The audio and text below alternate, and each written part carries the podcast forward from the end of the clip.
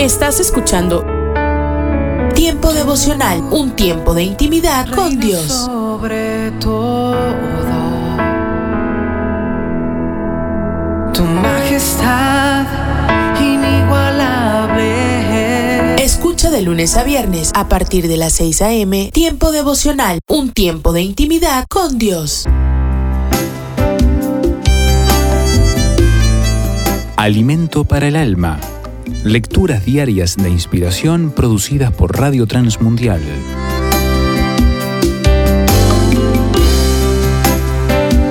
Basura mental. En este mundo vivimos bajo el peligro de virus, bacterias y diversas enfermedades. Tenemos vertederos de basura por todas partes.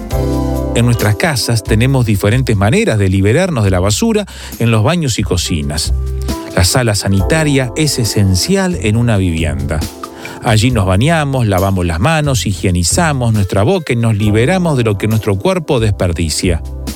Nuestro mismo cuerpo absorbe de los alimentos lo que es necesario para la salud y desecha lo que no sirve. Asimismo, debemos hacer con nuestra mente.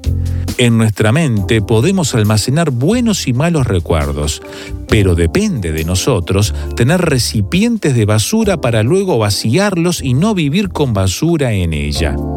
Cuando comprendemos el perdón de Dios, tenemos menos basura en la mente, porque al arrepentirnos y creer que Jesús es nuestro único Salvador, le entregamos nuestra vida a Cristo. La Biblia dice que por la fe la sangre de Cristo nos limpia de todo pecado. Sabemos que en Cristo somos nueva creación y Dios borra todos nuestros pecados y errores pasados. El apóstol Pablo nos recomienda pensar en cosas buenas, tener pensamientos que nos traigan beneficio y no lo contrario. Es difícil pensar en lo bueno en medio de problemas o tentaciones, ¿verdad? Pero debemos hacerlo. Pidámosle a Dios que nos ayude a tener una mente limpia y que quite de ella toda basura que nos estorbe. No guardemos la basura.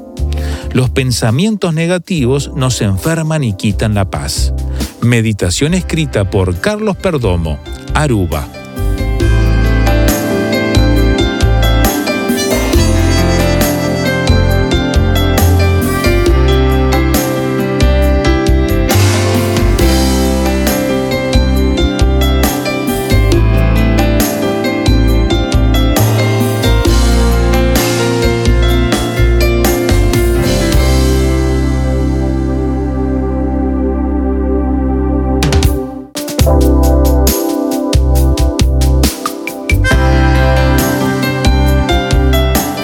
Para más información o si desea adquirir el libro Alimento para el Alma, escriba a apa.transmundial.org o llame aquí en México al 50 25 42 06. 50 25 42 06. Alimento para el Alma es una producción de Radio Transmundial. mensaje a la conciencia. Momento de reflexión en la vida diaria. Escúchelo hoy en la voz de Carlos Rey. En este mensaje tratamos el caso de un hombre que descargó su conciencia de manera anónima en nuestro sitio conciencia.net y nos autorizó a que lo citáramos como sigue. Desde hace una semana mi esposa no quiere saber nada de mí. Tenemos 12 años de matrimonio y dos hijos. La razón que da es que se casó sin sentir amor. Reconozco que yo contribuí en mucho con mi incomprensión. No hay infidelidad de por medio, pero ella quiere ser libre y está por iniciar los trámites de divorcio. Estoy durmiendo en la sala y por insistencia sigo en casa por mis niños para estar con ellos. ¿Qué debo hacer? Mi esposa dice que no es feliz a mi lado y que nunca lo será y que solo ha cumplido conmigo por su deber de esposa, pero yo la amo. Este es el consejo que le dio mi esposa. Estimado amigo, nos alegra mucho que le interese lo que más les conviene a sus hijos. Muchas personas hacen lo que quieren sin tener en cuenta a los inocentes hijos y las consecuencias que estos tendrán que sufrir. En cuanto a lo que debe hacer, creemos que hasta que un tribunal dicte lo contrario, usted tiene el mismo derecho de vivir con sus hijos como el que tiene su esposa. Así que consideramos que no debe permitir que ella lo obligue a abandonar su hogar. Si ella opta por continuar con los trámites de divorcio y contrata a un abogado, entonces también usted necesitará a un abogado que logre que usted mantenga la custodia compartida de los hijos. Pero si ella no llega a contratar a un abogado, entonces creemos que usted debe seguir durmiendo en la sala y aprovechar al máximo todo el tiempo que pueda con sus hijos. Determine que va a seguir el siguiente consejo. No discuta con su esposa ni le ruegue que no se divorcie. No le presente todas las razones por las que no deben divorciarse. No le pida que conversen acerca de lo que está pasando, ni espere que ella le explique repetidamente cómo se siente. Y no insista en preguntarle las razones de lo que está haciendo. Ese tipo de comunicación la alejará cada vez más. Trate más bien de comunicarse con ella de un modo diferente del que lo ha hecho en el pasado. Usted dice que no fue comprensivo antes, así que fíjese la meta de aprender a hacerlo. Cuando hable su esposa, escuche lo que diga sin interrumpirla. No tenga en poco lo que la preocupa, ni le diga que no debe sentirse como se siente. Y nunca jamás la insulte ni la menosprecie. Como su esposa no parece estar interesada en salvar el matrimonio, usted afronta el mismo reto que Oseas en la Biblia. Oseas siguió amando a su esposa y cuidando de ella a a pesar de la conducta carente de amor hacia Él. Y Oseas es un ejemplo de cómo Dios sigue amándonos a nosotros, aun cuando lo rechazamos y quebrantamos las reglas que Él ha establecido para que nos mantengamos a salvo. Pídale a Dios que lo ayude a amar como ama a Él, aunque su esposa lo rechace. Después de algún tiempo, su esposa tal vez sí o tal vez no reconozca que en realidad lo ama. Pero de cualquier manera, Dios le dará el valor y la fortaleza para afrontar el futuro. Con eso termina lo que recomienda Linda, mi esposa. Este caso y este consejo pueden leerse e imprimirse si se pulsa la pestaña en conciencia.net que dice casos y luego se busca el caso 587. Si aún no se ha suscrito para recibir un mensaje a la conciencia por correo electrónico, le invitamos a que ingrese a nuestro sitio conciencia.net y se suscriba hoy mismo. Esto es la palabra para ti hoy. Y la palabra para ti hoy es Tienes que amarte a ti mismo, escrita por Bob Gass. En Mateo 22:39 leemos, Ámate a ti mismo. Cuando recibes la salvación de Dios, estás en Cristo. A partir de ese momento, Él te ve como justo, no debido a tu propia justicia, no, sino la que se obtiene mediante la fe en Cristo, la justicia que procede de Dios, por su gracia. Cuando crecías, tal vez tus padres te hicieron creer que si eras lo suficientemente bueno o buena y ellos te amarían y te aceptarían. Como resultado, piensas que Dios siente lo mismo por ti, pero no es así. A decir verdad, nunca podrías ser lo suficientemente bueno para merecer el amor de Dios. Por eso, Él te viste de la justicia de Cristo y te dice, te amo incondicionalmente a pesar de todos tus defectos. Ahora sí tienes un fundamento real para amarte a ti mismo y de hecho tienes que hacerlo porque solo puedes dar amor a otros desde el pozo de tu autoestima. Si luchas contra la inseguridad, la culpa, la baja autoestima y el autodesprecio, a la larga eso se manifestará en tus relaciones. El psicólogo suizo Paul Tournier dijo, si una persona amara a Dios como debería, entonces amará a los demás como debería. Y si ama a Dios y a los demás como se supone que los amen, nunca necesitarán un psiquiatra. El amor de Dios te presenta una imagen mental de ti mismo que te permite y te capacita dar y recibir amor de los demás. La verdad es que si hubiera sido el único pecador que jamás hubiera existido, Cristo habría muerto solo por ti. Y cuando entiendes eso realmente y lo crees, comienzas a amarte a ti mismo y desarrollas a plenitud el potencial que Dios te ha dado.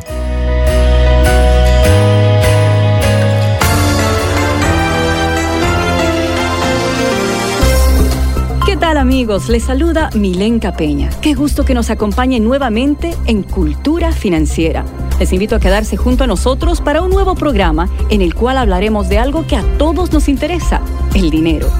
La verdad es que sin importar dónde vivimos, cuál es nuestra nacionalidad, ocupación o nivel social, estoy segura que todos necesitamos aprender o mejorar la manera en la que manejamos nuestras finanzas.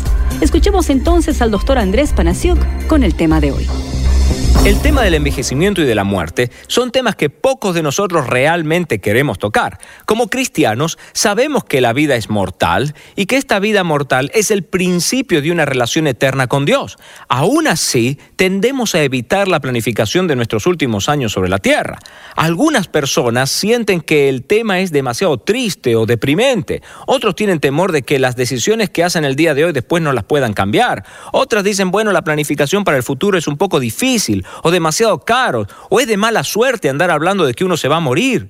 Muchas personas que hoy cuidan de sus padres están encarando este tema al comenzar a enfrentarse no solo con su propia mortalidad, sino también con el asunto de que sus padres están poniéndose cada día más ancianos. Si sus padres llegaran a estar incapacitados o murieran repentinamente, ¿sabe dónde encontrar los documentos importantes como sus testamentos o si ellos eh, siquiera tienen testamentos? Si llegara la ocasión, cuando no pueden expresar sus propios deseos, ¿sabe si ellos han asignado a alguien que hable en su favor? Eh, ¿Y cómo debe hablar uno con sus padres acerca de estos temas delicados sin ofenderlos? Eh, recuerdo el caso de un amigo nuestro, eh, su propia madre de 82 años de edad no había hablado con nadie de su familia sobre su propia muerte o su partida. Y creo que ella tenía un poco de miedo porque pensaba, bueno, si hablo de la muerte quizás me voy a morir. Pero después de que su mamá sufrió un derrame cerebral, este amigo mío fue a hablar para ver qué era lo que ocurriría en caso de que ella falleciera. Ella no tenía muchos bienes pero era dueña de una casita. Y entonces el hijo le preguntó a la madre, ¿qué quieres que hagamos con esta casa si tú te vas a la presencia del Señor? Y ella le dijo, bueno, yo quiero que esta casa quede para mi esposo, que era el padrastro de este amigo mío. Entonces mi amigo le dijo, pero tú sabes que las leyes en este estado le dan al padrastro una porción de los hijos. Entonces la casa se ha de vender y a él le va a quedar solamente una pequeña porción de dinero en vez de la casa. La mamá le dijo, no, eso no es lo que quiero, tenemos que cambiar esa situación. Entonces, juntos con un abogado, un buen amigo, nos pusimos a trabajar y entonces en un par de meses sacamos un testamento que ella pudo firmar y así cuando ella pasó a la presencia del Señor, se hizo lo que ella quiso que se hiciera. ¿Cómo debe usted acercarse a su padre o a su madre que ya son de edad madura para hablar de estos temas? Bueno, quizás puede decirle, mamá, papá, ¿Qué quieres que yo sepa o haga por ti si en un momento tú vas a estar discapacitado, incapacitado o de pronto partes a la presencia del Señor? ¿Hay algo que yo puedo hacer? ¿Hay algo en lo que yo te puedo ayudar? ¿O podría buscar quizás oportunidades naturales para tocar el tema? Quizás la muerte de algún amigo o amigo de la familia, este, un artículo importante en alguna revista o en un diario. Si sus padres simplemente no hablan de estos temas, quizás usted simplemente les puede animar a que le den a alguien un poder legal para tomar decisiones por ellos cuando el tiempo llegue. Pero cualquiera que sea su acercamiento, sea siempre sensible y respetuoso. Estoy segura que esos consejos han llegado al corazón de nuestros oyentes y que a través de los mismos vamos a poder aplicarlos en nuestra vida y transformar la manera que manejamos nuestras finanzas. Y antes de despedirnos, quiero recomendarles uno de los últimos libros del doctor Andrés Panasiuk, el libro La mujer que prospera, una producción que está transformando la vida de miles de mujeres en todo el continente. Pídalo en su librería favorita. Soy Milenka Peña y a nombre de todo el equipo de producción quiero darles las gracias por su sintonía. Hasta la próxima. Esta es una producción del Instituto para la Cultura Financiera. Visítenos en culturafinanciera.org.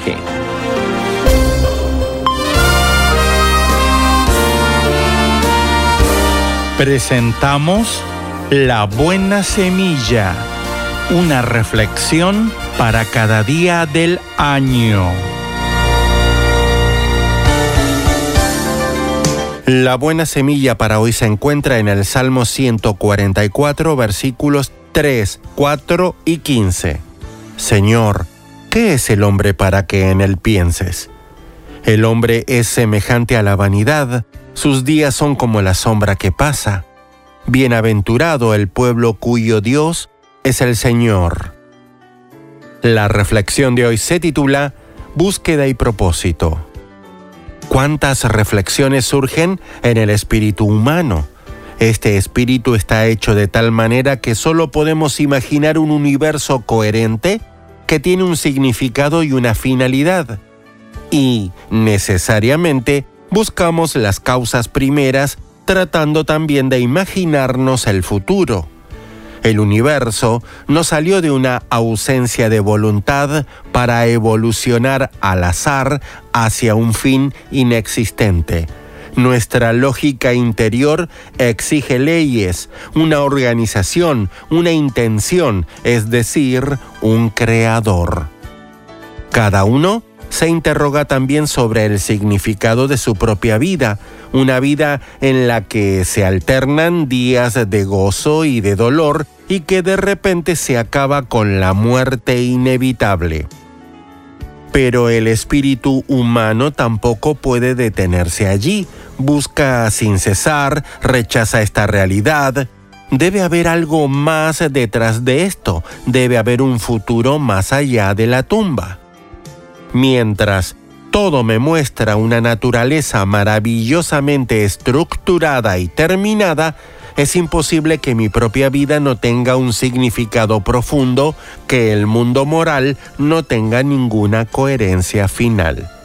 Mi amigo, en la Biblia Dios responde todas estas preguntas. Él nos dio una inteligencia capaz de reconocerlo en la naturaleza, ver Romanos 1.20. Además, Él tiene un plan para cada uno, un plan lleno de promesas. Dice la Biblia, yo sé los pensamientos que tengo acerca de vosotros, dice el Señor, pensamientos de paz y no de mal, para daros el fin que esperáis. Jeremías 29:11. Dios ofrece a cada uno la paz del alma y del corazón, la certeza de la vida eterna. Para escuchar este y otros programas, le invitamos que visite nuestra página web en labuenasemilla.com.ar.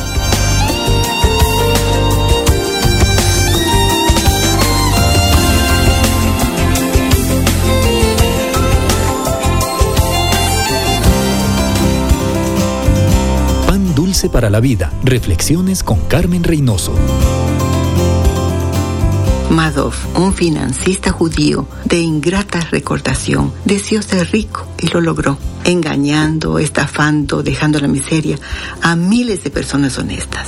Recogió millones de dinero de gente que creyó en sus promesas de grandes ganancias. Pero como dice la Biblia, el que prospera haciendo maldades es como la hierba se seca, Dios lo destruye. Muchos envidiaban sus éxitos, pero hoy nadie querría los resultados. Está en la cárcel. Nuestros deseos revelan nuestro corazón, nuestro carácter, definen la dirección de nuestra conducta. Pueden llevarnos a la destrucción si tratamos de cumplirlos fuera de Dios. ¿Cuáles son sus sueños, amigo? ¿Qué desea en su corazón? ¿Salud? ¿Dinero? ¿Amor? Deleítate en Jehová y Él te dará los deseos de tu corazón.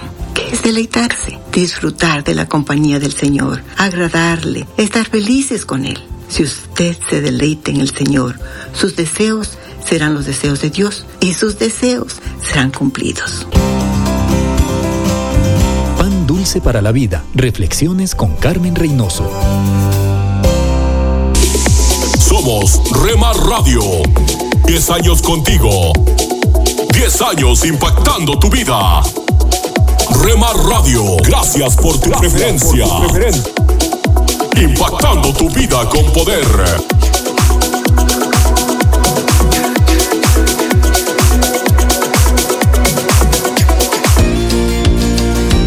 Comparte nuestras emisoras con tus amigos en tus redes sociales. Al parecer.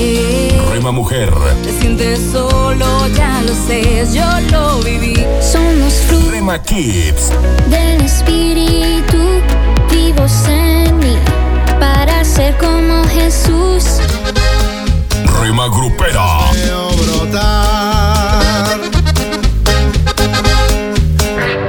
Rema Juvenil,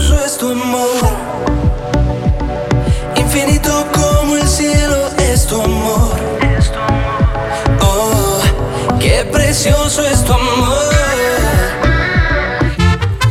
Rema Mariachi,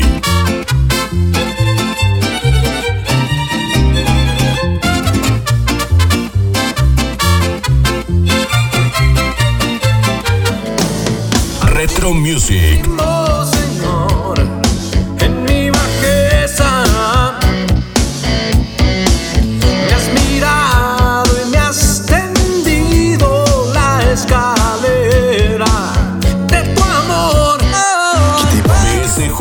Radio, Ya sé que tiene el corazón partido, señorita. Estoy seguro de que sabe lo que quiere, pero no sabe lo que necesita. Mercedes, te diré lo que sucede. A tu corazón cualquiera accede. Y así no se puede. Guárdalo en cuatro paredes y pon de guardián al que todo lo puede. Tu corazón es de cartón. Rema Instrumental,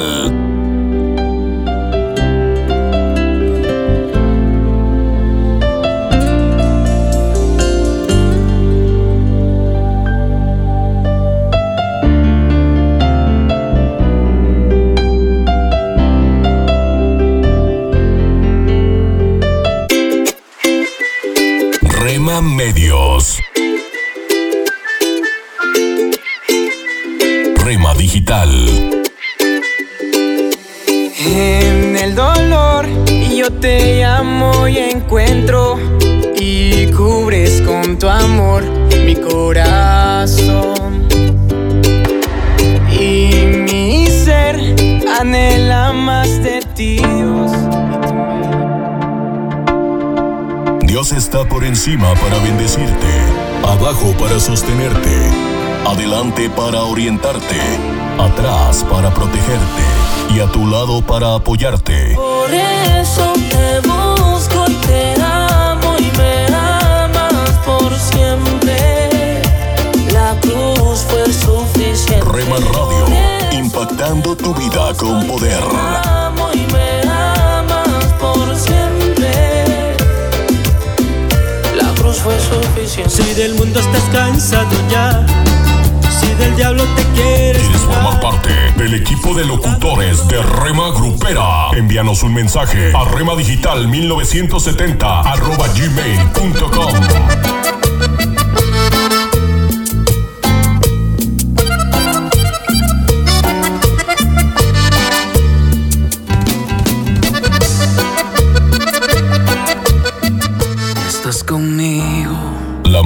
música que te relaja. Nacer, tu palabra me hizo saber de las cosas tan hermosas que creaste para mí. Yo no sé. La, la música que te activa. Yo no sé lo que pasó, pero las penas voy sacando. Yo no sé lo que pasó. Hay algo andaba yo buscando. Yo no sé lo que pasó,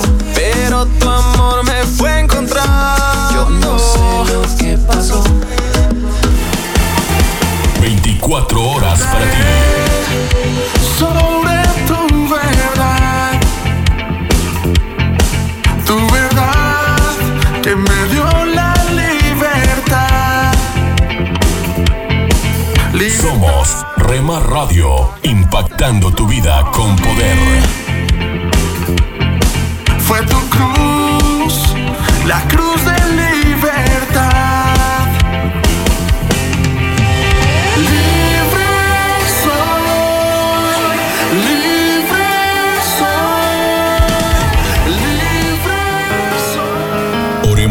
solo porque necesitamos algo, sino porque tenemos mucho que agradecer a Dios. Eres lo que mi alma necesita, lo que mi pasión incita, lo que llena mi impactando tu vida con poder. Lo que a diario yo de menos, lo que causa mis desvelos y me llena el Hola, soy Johnny Erickson Tara. Me encanta pensar en el cielo. Si pensara que mi parálisis es eternamente permanente, me deprimiría. Entonces cuando mi discapacidad me entristece, pienso en el cielo. Le digo a mi alma cansada, Johnny, no siempre vas a estar así. El cielo está por venir. Solo cree y aférrate a la gracia de Dios. Y amigo, amiga, Tú también puedes consolar tu propio corazón cansado con pensamientos celestiales. No es negarse a la realidad de este mundo, sino tener la actitud de Colosenses 3. Pon la mira en las cosas de arriba, no en las terrenales, porque tu vida está escondida con Cristo en Dios. Entonces, por muy ocupados que estemos aquí en la tierra, debemos poner nuestras mentes en las cosas de arriba. Hoy, únete a mí en cultivar un corazón para el cielo. En las nubes de la incertidumbre, el dolor y el desaliento, surge un rayo de esperanza en la voz internacional de la radio de Guillermo Villanueva.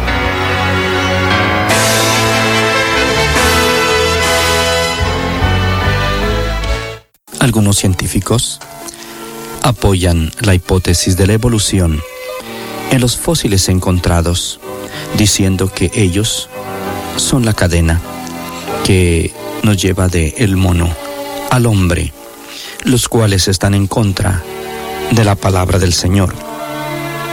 Porque la Biblia nos asegura que el hombre es una creación directa de la mano de Dios. Pero vamos a ver lo que se ha sabido de estos fósiles. Tenemos el hombre de Hilderberg. Ese es un fósil reconstruido de un hueso de quijada que se aceptó como muy humano. El hombre de Nebraska se construyó científicamente de un diente que más tarde resultó ser el de un cerdo extinto. El hombre de Piltdown, la quijada de que se partió para su reconstrucción resultó ser la de un gorila moderno. El hombre de Pekín tiene aproximadamente, según ellos, medio millón de años, pero las evidencias han desaparecido. El hombre de Neandertal, en el Congreso Internacional de Zoología en 1958, el doctor Cave dijo que al examinar el fósil, este esqueleto del hombre de Neandertal, que fue hallado en Francia hace unas décadas, resultó ser de un anciano artrítico. Y así podríamos enumerar otros fósiles más, lo cual nos asegura a nosotros de que hay una verdadera equivocación. Porque en realidad, mi estimado amigo, Dios nos dice que Él creó los cielos y la tierra y al ser humano. Si Él hubiera en sus planes decidido que el hombre descendiera del mono, lo hubiera escrito en su santa palabra y no hubiera habido ningún problema en aceptarlo si Dios lo hubiera dicho. Pero la Biblia no lo dice. Nos dice que Dios tomó el polvo de la tierra y del polvo hizo a Adán y de la costilla de Adán hizo a Eva. Lo que sucede precisamente con los científicos es que ellos quieren poner a Dios a un lado, no lo quieren tomar en cuenta, mucho menos su palabra. Por eso dice la Biblia en Romanos 1, versículos 20 y 21 lo siguiente, porque las cosas invisibles de Él, de Dios, su eterno poder y deidad, se hacen claramente visibles desde la creación del mundo, siendo entendidas por medio de las cosas hechas, de modo que no tienen excusa. Pues habiendo conocido a Dios, no le glorificaron como a Dios, ni le dieron gracias, sino que se envanecieron en sus razonamientos, y su necio corazón fue entenebrecido. Mi amigo, la creación misma de Dios es un testimonio fiel de que Dios existe. Hemos estado hablando de las pruebas de la existencia de Dios, su creación, su palabra y estas cosas que estamos viendo nos hacen a nosotros comprender que realmente Dios es Dios y si existe. Y más aún lo tenemos en nuestro corazón. Y aún más, hoy hablamos con Él por la oración. Si tú quieres conocer a este Dios creador, vivo y verdadero, tú tienes que venir a su Hijo Jesucristo y por tu fe en Él tus pecados serán perdonados y podrás de una manera real conocer a Dios como el Creador, pero sobre todo como tu Salvador personal. Amén. Esperamos que esta audición, un rayo de esperanza, haya penetrado en su corazón. Si en algo podemos servirle, por favor dirija su correspondencia a Guillermo Villanueva, apartado 77-335, México, Distrito Federal, 11200. Le invitamos para que nos sintonice a esta misma hora y por esta misma estación. Muchas gracias por la amabilidad de su atención. Lectores de la Biblia, bienvenidos a la sinopsis de la Biblia.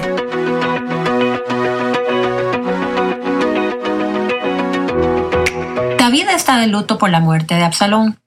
Joab lo reprende por no ser más agradecido por la victoria y por dejar que la muerte de su enemigo lo agobie. David responde a la reprensión poniéndole un alto a su duelo y regresando a su casa en Jerusalén para aparecer ante el pueblo. Pero parece que guarda resentimiento por las palabras duras de Joab. El pueblo de Israel no sabe qué hacer con David ahora. ¿Todavía lo van a considerar su rey? Las respuestas están divididas entre las tribus. La tribu de David, Judá, tiene una opinión y el resto de Israel tiene otra. Judá duda en reintegrarlo, Mientras que está tratando de convencer a los líderes que lo reintegren, inesperadamente reemplaza a Joab, el comandante de su ejército, con Amasá, quien era el comandante del ejército de Absalón 24 horas atrás. Esto puede ser motivado por el enojo que tiene David hacia Joab, por reprenderlo o por el deseo de ganarse otra vez a Judá. Dependientemente de esto, Judá lo reintegra. Esto probablemente se sienta como una bofetada a la cara para Joab, pero se quedó al lado de David. Una vez que David es rey otra vez, perdona a muchos de sus enemigos. Simí, el hombre que lo maldijo, llega arrastrándose ante él y David hace un juramento para no matarlo. Después Mefiboset le cuenta a David una historia diferente de la que escuchó de Siba, cuando le llevó regalos a David en el capítulo 16.1.4. Mefiboset dice que él no trató de quitarle el reino a David, y al parecer David le cree. David ya le había dado a Siba todas las bendiciones de Mefiboset, entonces ofrece partir la mitad de las cosas para poder honrar su compromiso con los dos hombres, aunque uno de ellos está mintiendo. También le hace una generosa oferta a Barzillai, uno de los hombres que le llevó comida y provisión cuando estuvo en el exilio. Barzillai la rechaza y sugiere que David se lleve a otro hombre de regreso a Jerusalén, probablemente su hijo. Judá y el resto de Israel todavía están divididos por causa de David, pero las cosas han cambiado. Judá defiende a David y las otras tribus se oponen a él. Los benjamitas, la tribu de Saúl, piensan que un benjamita debe ser rey. Un benjamita llamado Saba pide a los hombres de Israel que abandonen el ejército de David y lo hacen. David sabe que esto es un problema, por eso llama a su nuevo comandante militar, Amasá, a que reúna su ejército y ataque. Amasá se demora, entonces David llama a su segunda cadena, que incluye a Joab, su excomandante. ¡Qué incómodo! Cuando Amasá se presenta, Joab finge saludarlo, pero lo apuñala. Con Amasá muerto, Joab reasume su posición como comandante y va detrás de Sabá. Asedia la ciudad donde se estaba escondiendo Sabá. Está listo para destruir toda la ciudad, pero una mujer pacífica y leal razona con él. No hay necesidad que nos mates a todos. Solo dinos qué es lo que quieres. Joab le dice que solo están ahí por Sabá y ella promete arrojar su cabeza sobre la muralla lo cual cumple, eliminando la amenaza más reciente del trono de David. Ella es alabada por su sabiduría y salva una ciudad entera. Cuando David le pregunta a Dios sobre la hambruna que están sufriendo, Dios dice que es por los pecados de Saúl. David no solo ha heredado el reino, sino también las consecuencias de las decisiones del rey anterior. Saúl mató a unos gabaonitas después de prometer que no lo haría. Entonces David pregunta cómo puede arreglar eso. Ellos quieren matar a siete descendientes de Saúl, no parece que David haya consultado con Dios sobre este asunto y decide que es mejor que mueran siete personas a que mueran muchas personas más por la hambruna. Dios nunca respalda la decisión de David. De hecho, la hambruna continúa incluso después que matan a los hombres y no termina hasta que los hombres son enterrados, lo que algunos eruditos consideran como una señal que indica que Dios estaba disgustado con las acciones de David. Vistazo de Dios. Dios toma el pecado en serio Israel está sufriendo por las promesas rotas de un rey muerto. Su pecado aconteció hace mucho tiempo, pero a Dios le interesa la justicia. Se puede confiar que Él se encarga de esas cosas, lo que significa que no tenemos que actuar por nuestra propia cuenta. Podemos buscar a Dios en vez de buscar venganza. Podemos amar tanto a nuestros enemigos como a Él. Cuando somos perjudicados podemos confiar que Dios va a obrar a nuestro favor en los corazones de los que nos perjudican. Y cuando hemos perjudicado a otros, Él obra en nosotros a favor de ellos. Él está obrando para restaurar todas las cosas, incluyendo no solo nuestras historias, sino también nuestros corazones. Él es donde el júbilo está. La sinopsis de la Biblia es presentada a ustedes gracias a B-Group, estudios bíblicos y de discipulado que se reúnen en iglesias y hogares alrededor del mundo cada semana.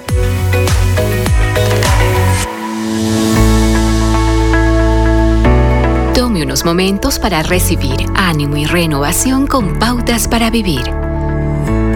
He estado pensando en el consejo que Pablo dio a los corintios un grupo de personas que no se destacaron precisamente por su fuerza de carácter o fortaleza moral. En el libro que se conoce como Primera de Corintios, Pablo les escribió sobre la segunda venida de Cristo y de la certeza de la resurrección y concluye animándoles a ser firmes y constantes. La primera palabra, firme, significa sólidamente establecido, no sujeto a dudas, con problemas totalmente resueltos proviene de una palabra que describía a una casa sentada sobre un sólido fundamento. También fue utilizada para describir algo que descansaba de forma segura sobre una gran roca.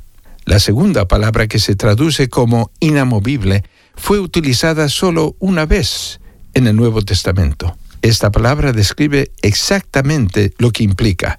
Nada puede moverle. Es firme, inamovible. ¿Diría que estas palabras le describen a usted? ¿O admitiría que hay días en que su fe es inestable? Las cosas pasan y se pregunta, ¿dónde está Dios en medio de este dolor? ¿O por qué permitió que esto me sucediera?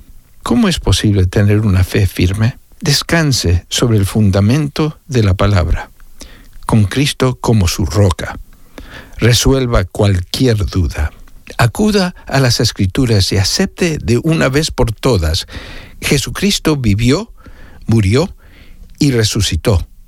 Que Dios se ha revelado a través de las páginas de las escrituras y si llega a enfrentar pruebas, puede confiar en Él. Entonces, y solo entonces, puede ser inamovible. La firmeza es su respuesta a la gran fidelidad y bondad de Dios. Su posición es inamovible. Puede lograr ambas cosas en un mundo que no tiene ninguna de las dos. Acaba de escuchar a Eduardo Palacio con Pautas para Vivir, un ministerio de Guidelines International. Permita que esta estación de radio sepa cómo el programa le ha ayudado. Acompáñenos en la próxima emisión de Pautas para Vivir. Gracias por su sintonía.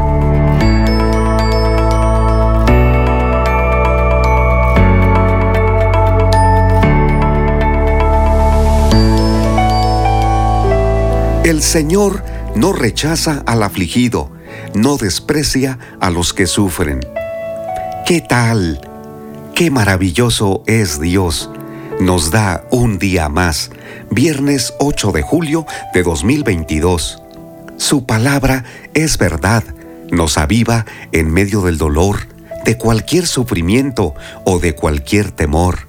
El Salmo 22 fue escrito por David, en tiempo de crisis espiritual, cuando habló con Dios preguntando, Dios mío, Dios mío, ¿por qué me has abandonado? ¿Por qué estás tan lejos y no vienes a salvarme? ¿Por qué no atiendes mi clamor? Dios mío, te llamo de día y no me respondes. Te llamo de noche y no hallo reposo. Y así continuó hablando con el Dios eterno. Tal vez preguntes, ¿Cómo es posible que David, quien enfrentó al gigante Goliat porque tenía plena confianza en el Señor, se encuentra en medio de una crisis de fe? Se siente totalmente abandonado. ¿Qué está pasando? Es importante que leamos completo el Salmo 22, porque en los siguientes versículos leemos cómo el Señor ministró su corazón, le dio fortaleza, le hizo entender que estaba con él. En el versículo 24 declaró, El Señor no rechaza al afligido, no desprecia a los que sufren, ni esconde de ellos su rostro. Cuando a Él claman, les responde. Queridos amigos, somos parte de una generación que ha enfermado. La llamada quinta ola de COVID-19 sigue afectando a más personas y a más familias. No debemos tomar a la ligera este asunto, pero tampoco debemos vivir con temor. Si tu diagnóstico de una prueba es positivo, debes recordar, Dios es tu sanador. Es todopoderoso para levantarte, para fortalecerte. Yo estoy en reposo y estoy aprendiendo que el Señor nos sostiene. De Él depende nuestra vida. Nos guarda, nos aviva. Haces bien en tomar los medicamentos que te han recomendado. Y el punto medular es tu fe. Si como David al principio del Salmo 22 estás en una crisis de fe, donde cuestionas a Dios si te está ayudando o está contigo, prosigue en oración y pide a otras personas que oren por ti. Yo me he sentido muy fortalecido por la oración de mi familia, de nuestra iglesia y de todas aquellas personas que se enteran que necesitamos su respaldo en oración. Este virus afecta a nuestras emociones. Te puedo decir con certeza el Salmo 22, versículo 24, porque lo estoy viviendo. El Señor no rechaza al afligido, no desprecia a los que sufren, ni esconde de ellos su rostro. Cuando a Él claman, les responde. Te agradezco que ores por mí para que el Señor me sane completamente. También oro por ti para que Dios te restaure te aliente y que el tiempo de enfermedad sea como un retiro espiritual donde el Señor avive tu alma. Ánimo. Soy Constantino Varas de Valdés.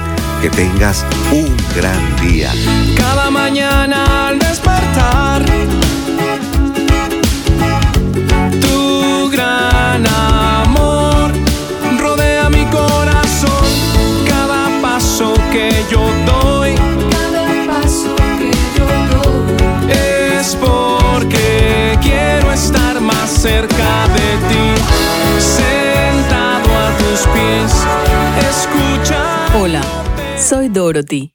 ¿Cómo estás hoy? Es un gozo compartir contigo este tiempo en la palabra de Dios. Me gustaría que vayamos hasta el Antiguo Testamento al libro de los jueces capítulo 7. Tiene que ver con la historia de un hombre llamado Gedeón. Gedeón tenía un pequeño ejército a su alrededor, pero estos no eran hombres ordinarios. Dios había escogido personalmente a quienes podían subir con Gedeón en su nombre y confiar en que el Señor obraría como solo Él puede hacerlo. A veces en la obra del Señor hay una gran multitud, pero el Señor dice, no es que yo no ame a esa gran multitud que dice conocerme, sino que yo te estoy llamando a caminar por fe para hacer la obra que te he encomendado cumplir en mi nombre. Te daré algunos, pero ellos tienen que ser personas que han demostrado caminar por fe en el Espíritu. Así que Gedeón tenía con él un pequeño ejército de 300 hombres seleccionados. Dios hizo que atravesaran con fe por esta situación de alcanzar y eliminar a sus enemigos, los madianitas. Así que los israelitas solo eran un puñado, pero Dios les dio una señal a través de algo que escucharon de que Él estaba en medio de esto, cuando sigilosamente se deslizaron hasta el campamento enemigo y escucharon lo que allí estaba sucediendo. Dios siempre nos motiva por medio de su palabra. Cuando nos metemos en alguna situación, Él siempre está ahí para darnos su promesa. Y es confiando en esas promesas que podemos avanzar por fe. Al llegar al campamento se dieron cuenta de que serían superados en número si hacían las cosas al estilo militar habitual. Así que, en cambio, Dios les dio una estrategia. Cada uno de estos 300 soldados que habían sido repartidos en tres compañías estaban acampando alrededor alrededor de donde dormían todos los enemigos. A cada uno de ellos se le dio una trompeta, una jarra vacía y en medio de la jarra una lámpara. El líder, Gedeón, les dijo, Ustedes hacen lo que yo haga en el momento en que yo lo haga. Esto es ponerse bajo la autoridad del liderazgo cuando trabajamos juntos en el nombre del Señor.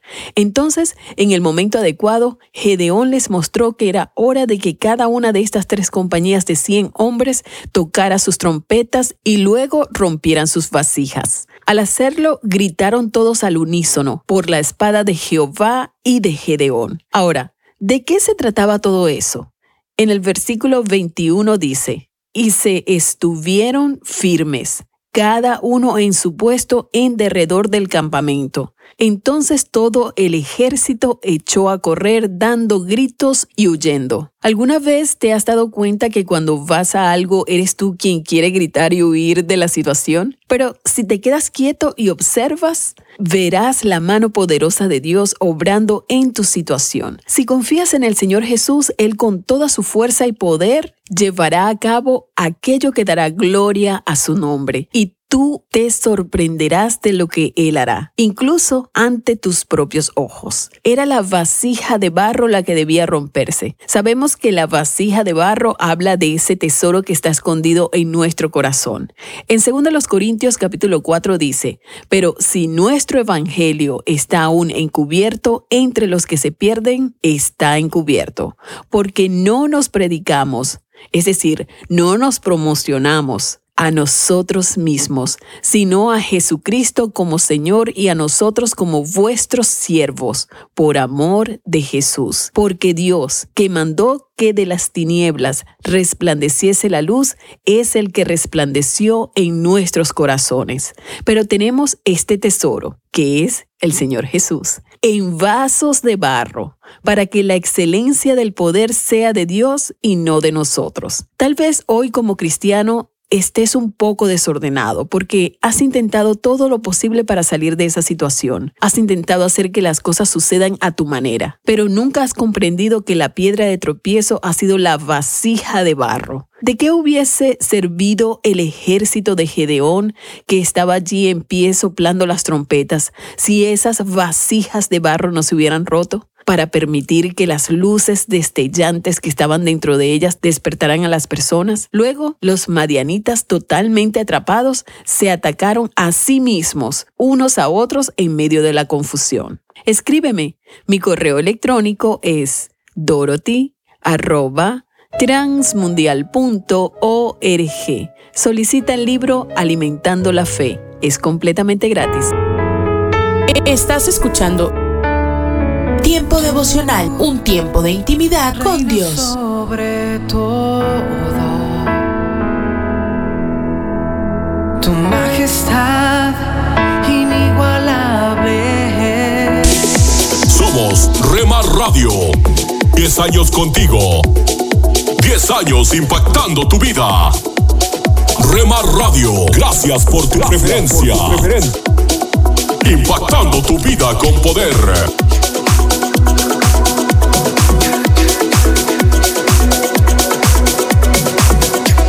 Estás escuchando lo mejor de la música. Esta es tu música, esta es tu radio. En Rema Radios. Nunca dejes de orar, porque la oración es el camino que te conecta a Jesús. Milagroso, abres camino, cumples promesas, luz en tinieblas, mi Dios, así eres. Rema Radio, impactando tu vida con poder. Milagroso, abres camino, cumples promesas, luz en tinieblas, mi Dios, así eres tú.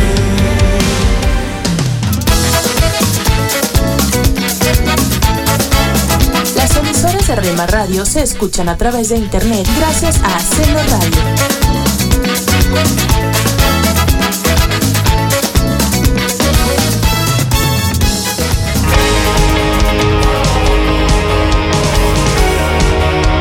Invitamos escuchar la programación especial para los varones de lunes a viernes de 8 a 9 pm.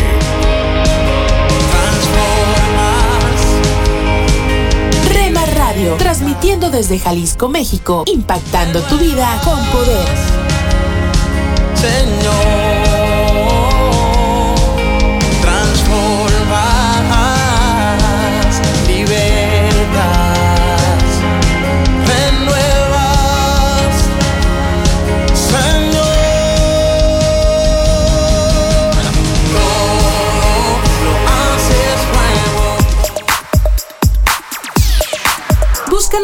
Facebook, Facebook, www.facebook.com, diagonal Rema Radios MEX.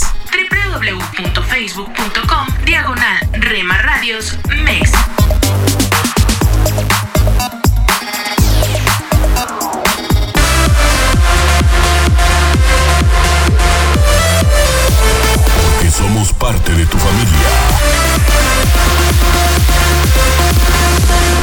Más en tu hogar.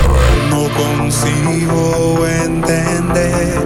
Gracias por dejarnos estar. Nuestro objetivo es ser una radio de bendición. Oh Señor, sé que estás. Buena música. Aunque el mundo te niegue, Buen contenido. Verdad transforma. En Rema Radio, impactando tu vida con poder. Con tu amor me revelaste que eres Dios.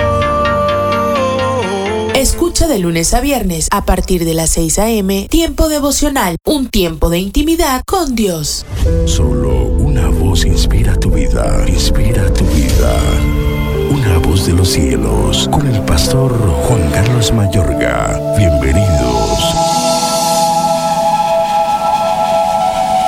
El cielo y la tierra pasarán, pero mis palabras no pasarán. Lucas 21, 33. Jesús jamás obtuvo un título universitario ni recibió una educación formal y pese que sabía las escrituras de tapa a tapa, jamás asistió a la facultad de teología. Aún así, tanto sus palabras como el lenguaje que empleaba al hablar de Dios fue tan poderoso que bien podía dar enseñanzas todos los días en el templo, atrayendo las multitudes. Es que las palabras de Jesús son las más potentes jamás declaradas. Tan es así que de día Jesús enseñaba en el templo. Toda la gente madrugaba para ir al templo a oírlo. Amable oyente, las palabras de Jesús son eternas. En los evangelios, Jesús puso en contraste sus propias palabras con las temporales que los discípulos podían ver alrededor de ellos. Se cumplió cuando Jesús profetizó sobre la destrucción venidera del templo y de Jerusalén, las cuales ocurrieron el 70 después de Cristo. Recuerden que él dijo, el cielo y la tierra pasarán, pero mis palabras jamás pasarán. Y aún dos mil años después sigue en aumento por todo el mundo el número de gente que son cambiadas por las palabras de Jesús. Es más, las enseñanzas de Jesús son grandemente reconocidas como las enseñanzas más extraordinarias de todos los tiempos.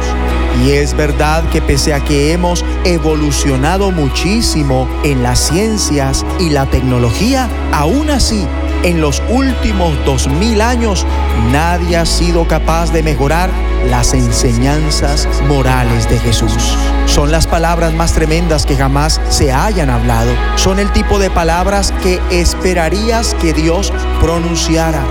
De ahí que con toda autoridad Jesús avise acerca de las palabras engañosas. Dice, tengan cuidado, no se dejen engañar. Vendrán muchos que usando mi nombre dirán yo soy y el tiempo está cerca, no los sigan ustedes.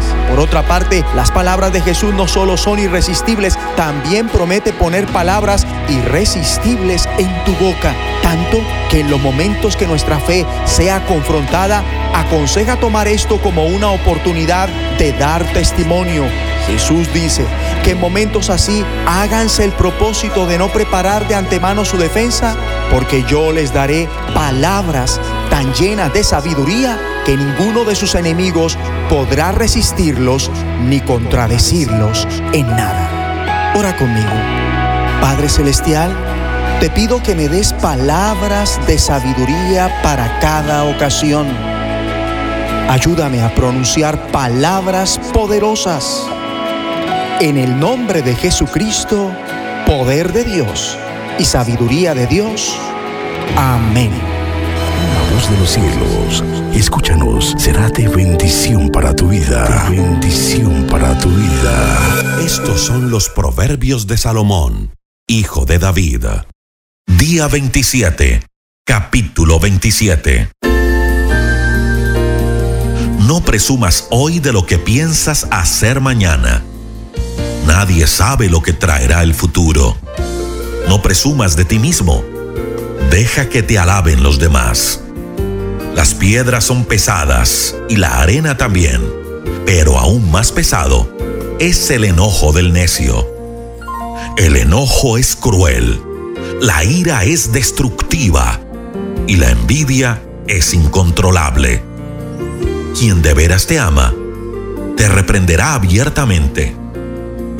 Más te quiere tu amigo cuando te hiere que tu enemigo cuando te besa. Cuando no se tiene hambre, hasta la miel empalaga. Cuando se tiene hambre, hasta lo amargo sabe dulce.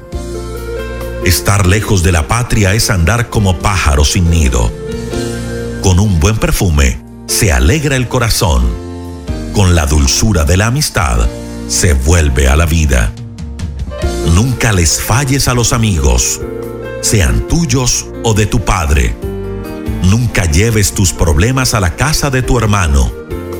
Más vale amigo cercano que pariente lejano. Querido jovencito, hazme feliz actuando con sabiduría para taparles la boca a los que quieran humillarte. Prever el peligro y evitarlo es actuar con inteligencia. Hay que ser muy tonto para no preverlo ni evitarlo. El que se comprometa a pagar las deudas de un desconocido y se enrede con una mujer infiel, perderá todo lo que tenga. Hasta el mejor saludo es un insulto grave si se hace a gritos y en la madrugada. Peor que la gotera en el día lluvioso es la persona que por todo pelea. Querer controlarla es querer atajar el viento o retener aceite en la mano. Para afilar el hierro, la lima. Para ser mejor persona, el amigo. Si quieres buena fruta, cuida el árbol. Si quieres buen trato, trata bien a tu jefe. El espejo refleja el rostro y los ojos revelan la personalidad. Hay tres cosas que nunca están satisfechas. La tumba, la muerte y la ambición humana.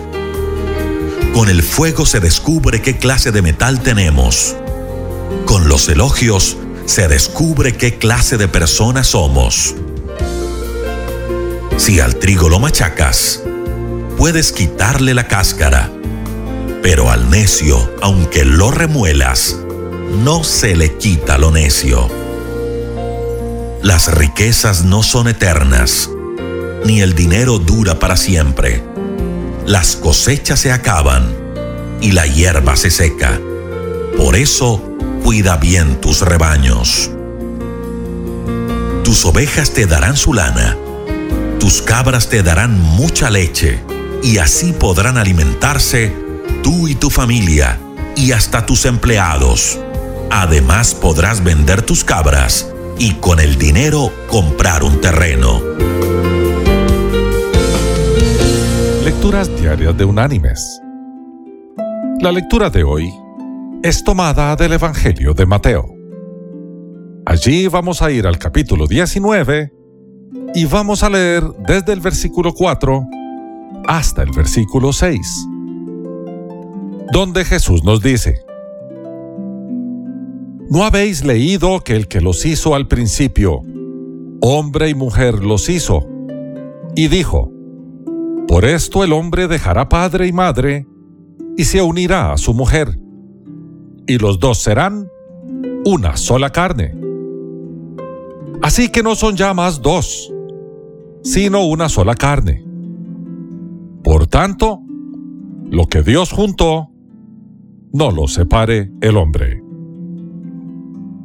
Y la reflexión de este día se llama Un acto puramente trivial.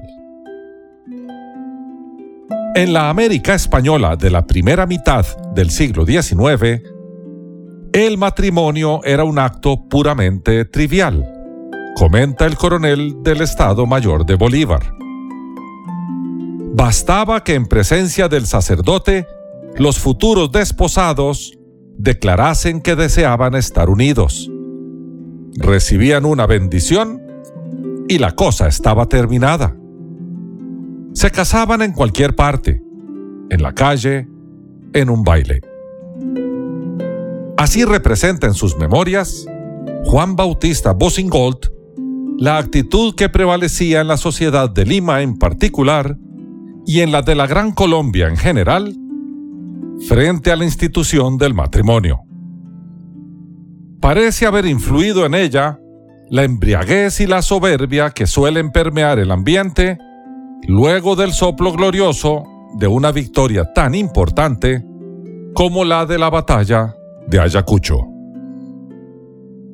¿Quién hubiera pensado que las exigencias morales de aquella sociedad liberada tenían la manga tan ancha como la de la sociedad moderna?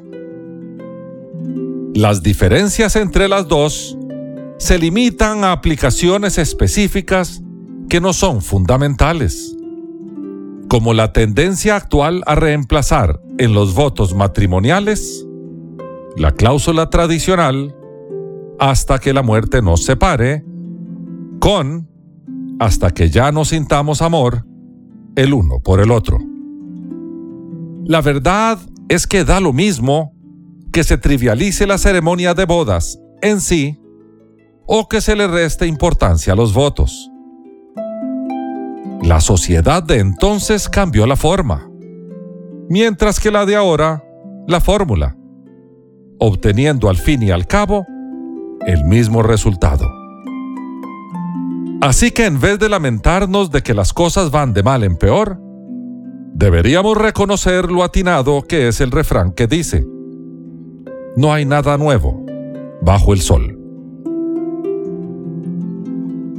Mis queridos hermanos y amigos, de lo que sí deberíamos lamentarnos es que mientras la humanidad avanza en el conocimiento, se queda estancada en la moral. Pero eso no debiera sorprendernos, pues se debe a una cuestión que sí es fundamental. Todos hemos heredado de nuestros primeros padres una naturaleza pecaminosa que procura satisfacer sus propios deseos egoístas.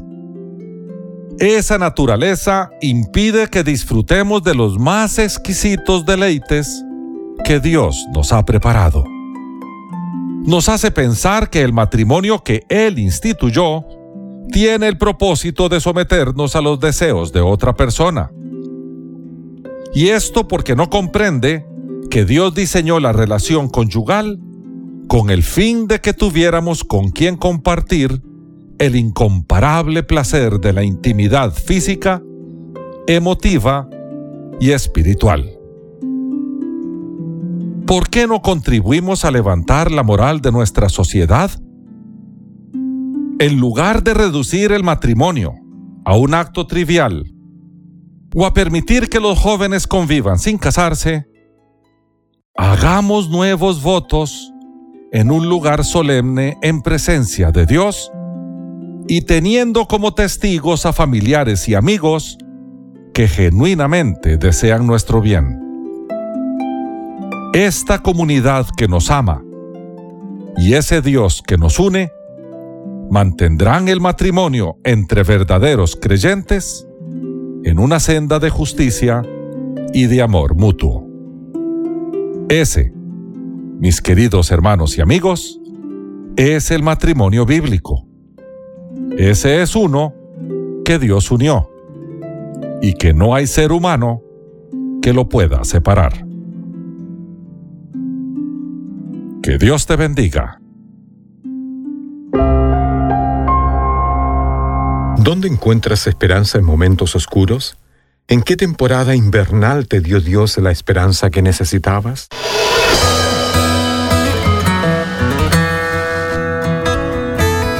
Bienvenidos a nuestro pan diario. El tema para el día de hoy es coger la esperanza. La lectura se encuentra en Miqueas capítulo 7. Mas yo al Señor miraré esperaré al Dios de mi salvación.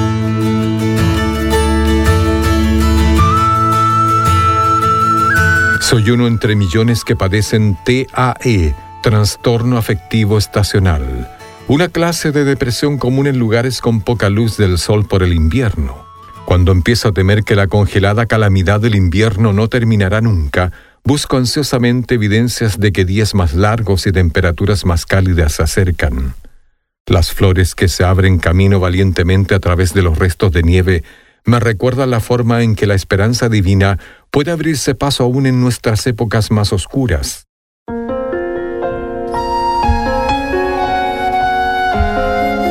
El profeta Miqueas confesó esto durante un invierno en su corazón, cuando los israelitas se alejaron de Dios, diciendo que parecía no quedar ninguno recto. No obstante, aunque la situación parecía tenebrosa, se negó a perder la esperanza. Confiaba en que Dios seguía obrando, aun cuando en medio de la devastación no veía ninguna prueba.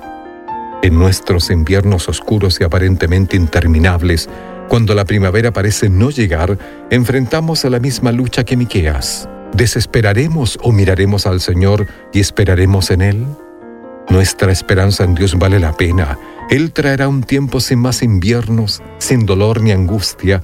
Hasta entonces, confesemos, mi esperanza, Señor, está en ti. Padre, ayúdame a no perder la esperanza.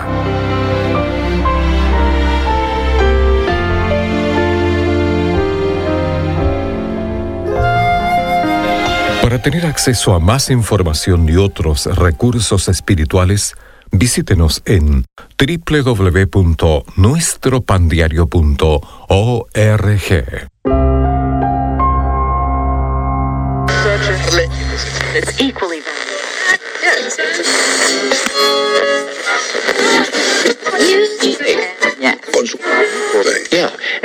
Inspiración, hay que hacerle caso a la razón.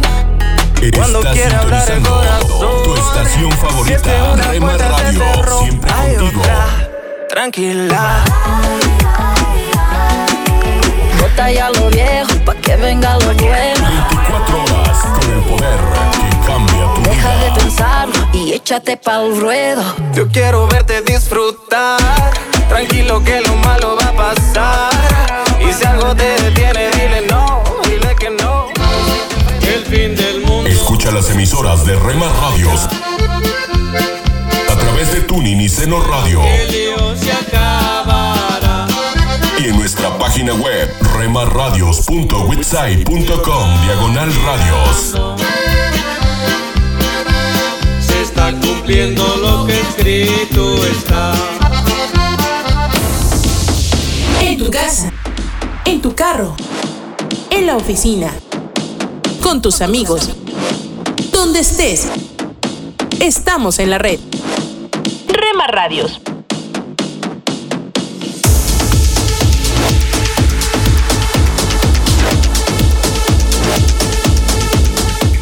Rema Radios. Escucha de lunes a viernes a partir de las 6 a.m. Tiempo devocional, un tiempo de intimidad con Dios. Somos Rema Radio. 10 años contigo. 10 años impactando tu vida. Rema Radio, gracias por tu preferencia. Impactando tu vida con poder.